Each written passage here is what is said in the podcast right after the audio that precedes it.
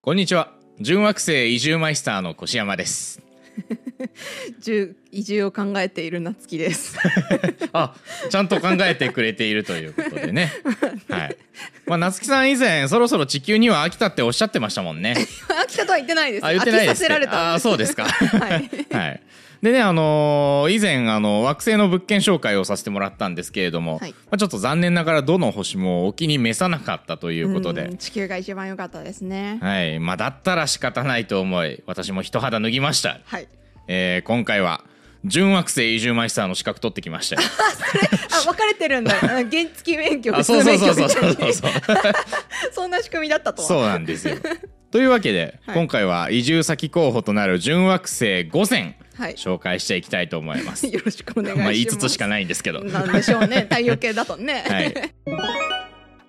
というわけで、えーまずは一番近くにあるケレスからはい。見ていきたいと思います。ははいい。えーケレスはですね、ローマ神話の農業の女神の名前ですね。はいえーあのケレスとバッカスがいないとヴィーナスが凍えてしまうでおなじみのあのケレスで す。おなじみなん多分ここ界隈だけですけ どね。おなじみのケレス です。ケレスですね。はい。はい。えーで、あのまあ、要は、あの神話の神様から取ってるんで惑星と似たような命名パターンですね。うんうんはい、であのセレスって発音されたりとか、あのー表記されることもよくあります、あの CE なので最初の部分なるがほどなるほはど。い、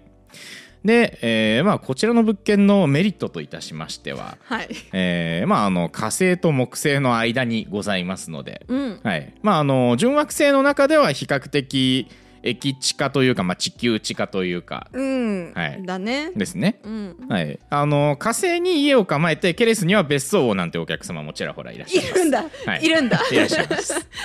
はい。あのーこれ多分ね、あのーうあのー怒られるやつだと思うんですけ ど実例がない状態でこういう方もいますっていうとね何らかの法に触れると思うんですけどそうですね。はい大丈夫。どっちにしても住んでる人いないから。はい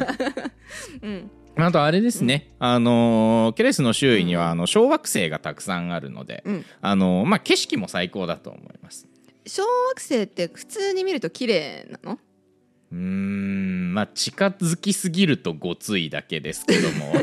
ある程度離れてるとあの、普通に惑星とかと同じように太陽光を反射してあの点に見えるのであーあ、えー、ん？て点に見えて綺麗なのかな？まあだって星空は点にしか見えないじゃないえででもさ、それはさ、あの恒星だからじゃん。すか。はい、恒星だから光ってくれてるじゃん。はい。惑星はさ、自分小惑星たちはさ、はい、暗い中でこうただの点が見える感じなの？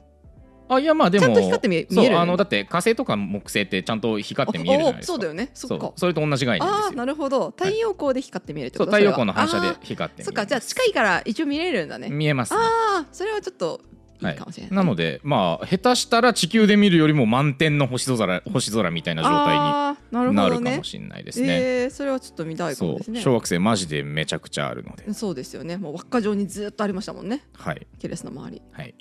でまあ一応デメリットといたしましては はいあのーまあ間取りがコロコロ変わると言いますか、間取りがはい。あのー発見当初はうんこれ惑星じゃねって言われた後、うんうん一回水星の分類になってるんですよこいつえ。どういうことこのほうき星の彗星なんですけど、だと思われたんですよね一回なんで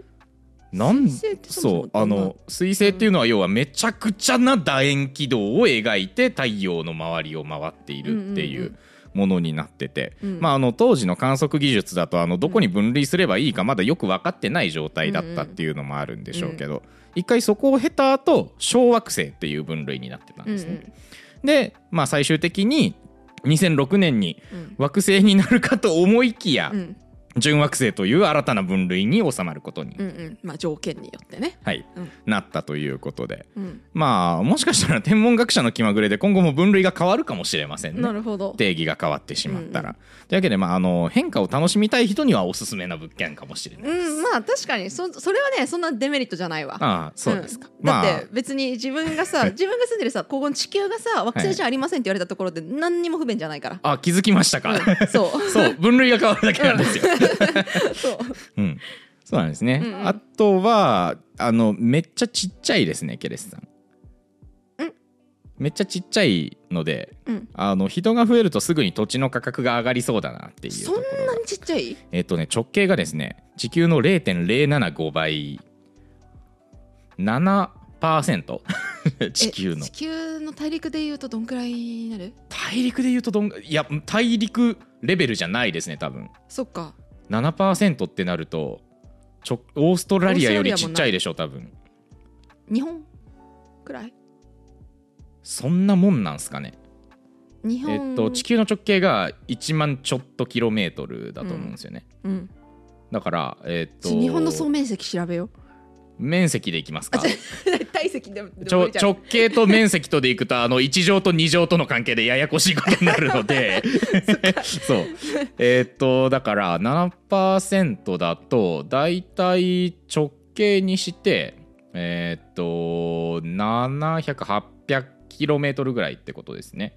7%0.0 何パーセントって言われた0.07倍、倍うん、そう7%ぐらいなのそっでかそう800キロまあ800キロって言うたらうんそんなに長いイメージはないじゃないですかないないなうん、だからそれぐらいの惑星ですいへえ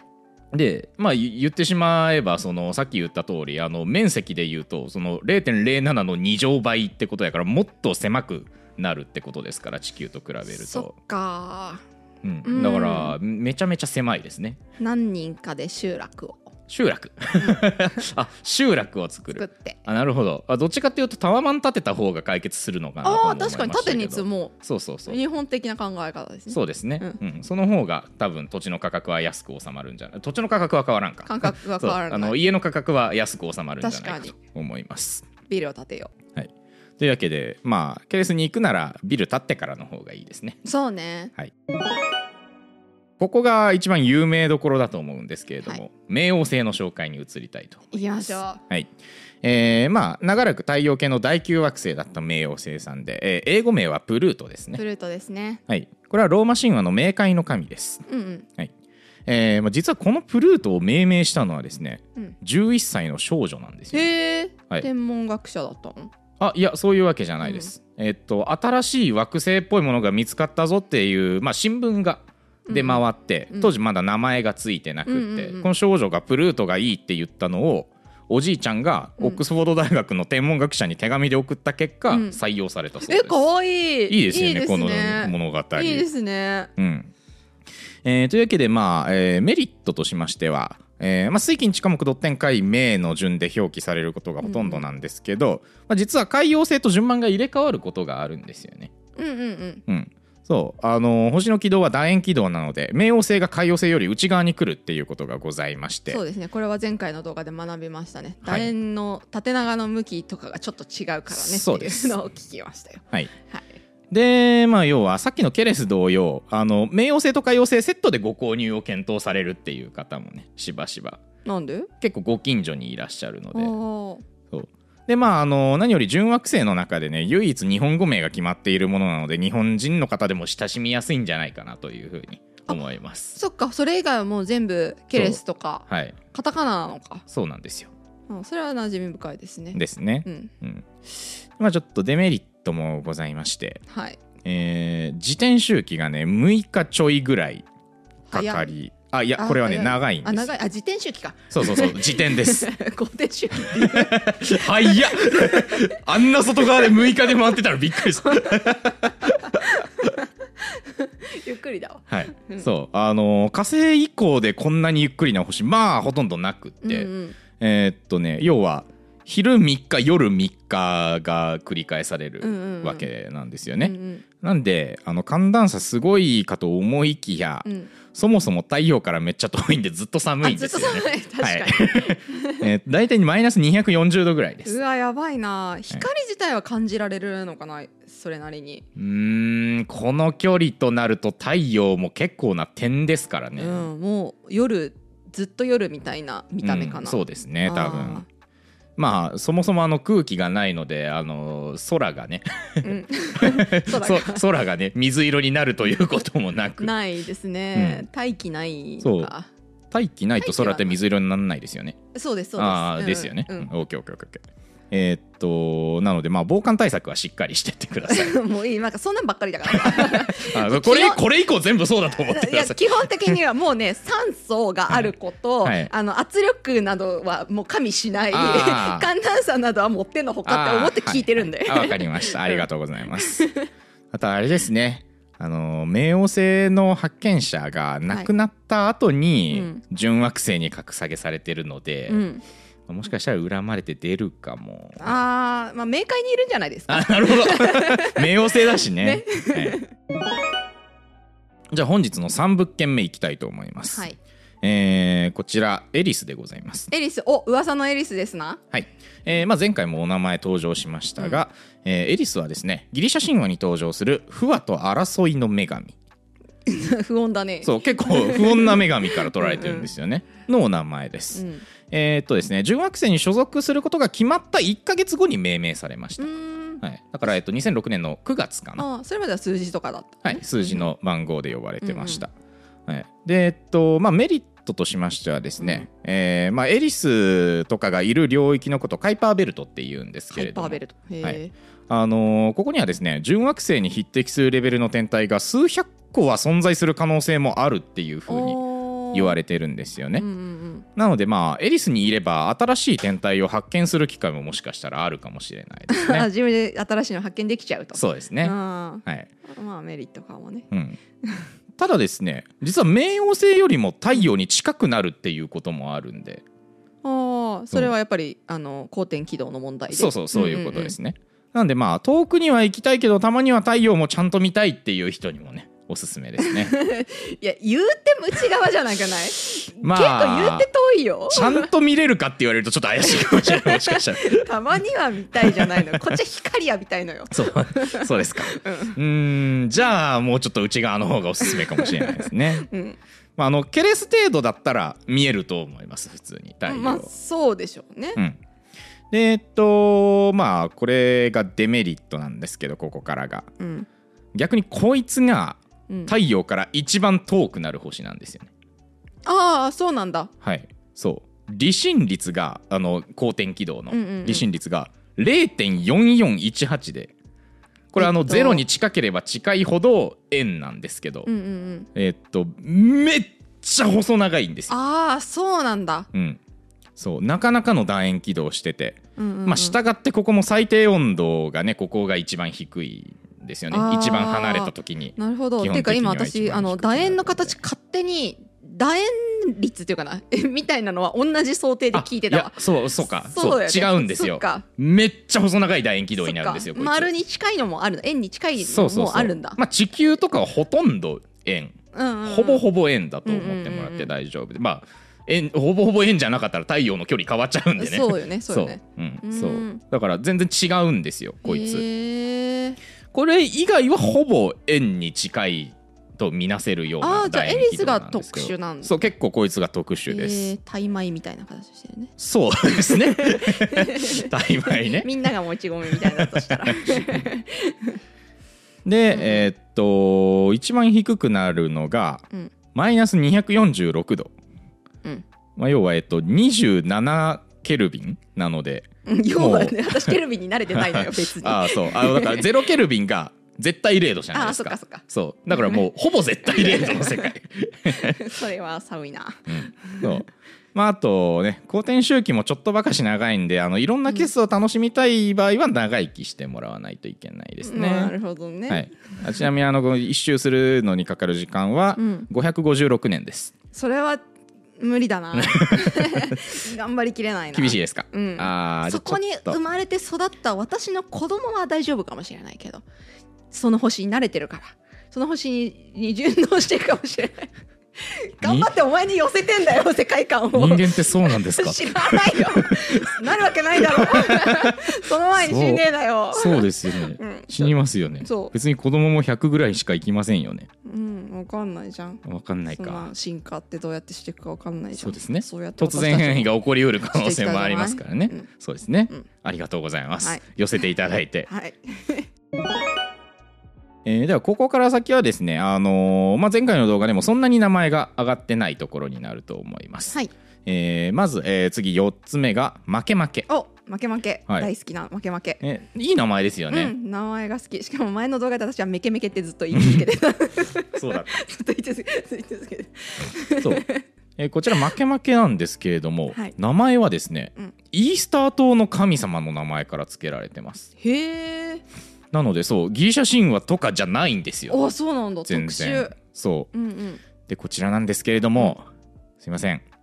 これといった突出した特徴がありませんえないのない のざ名いま前せん落ちございませんそうなのすいませんちょっとマイスター失格なんですけれどもこれだとなん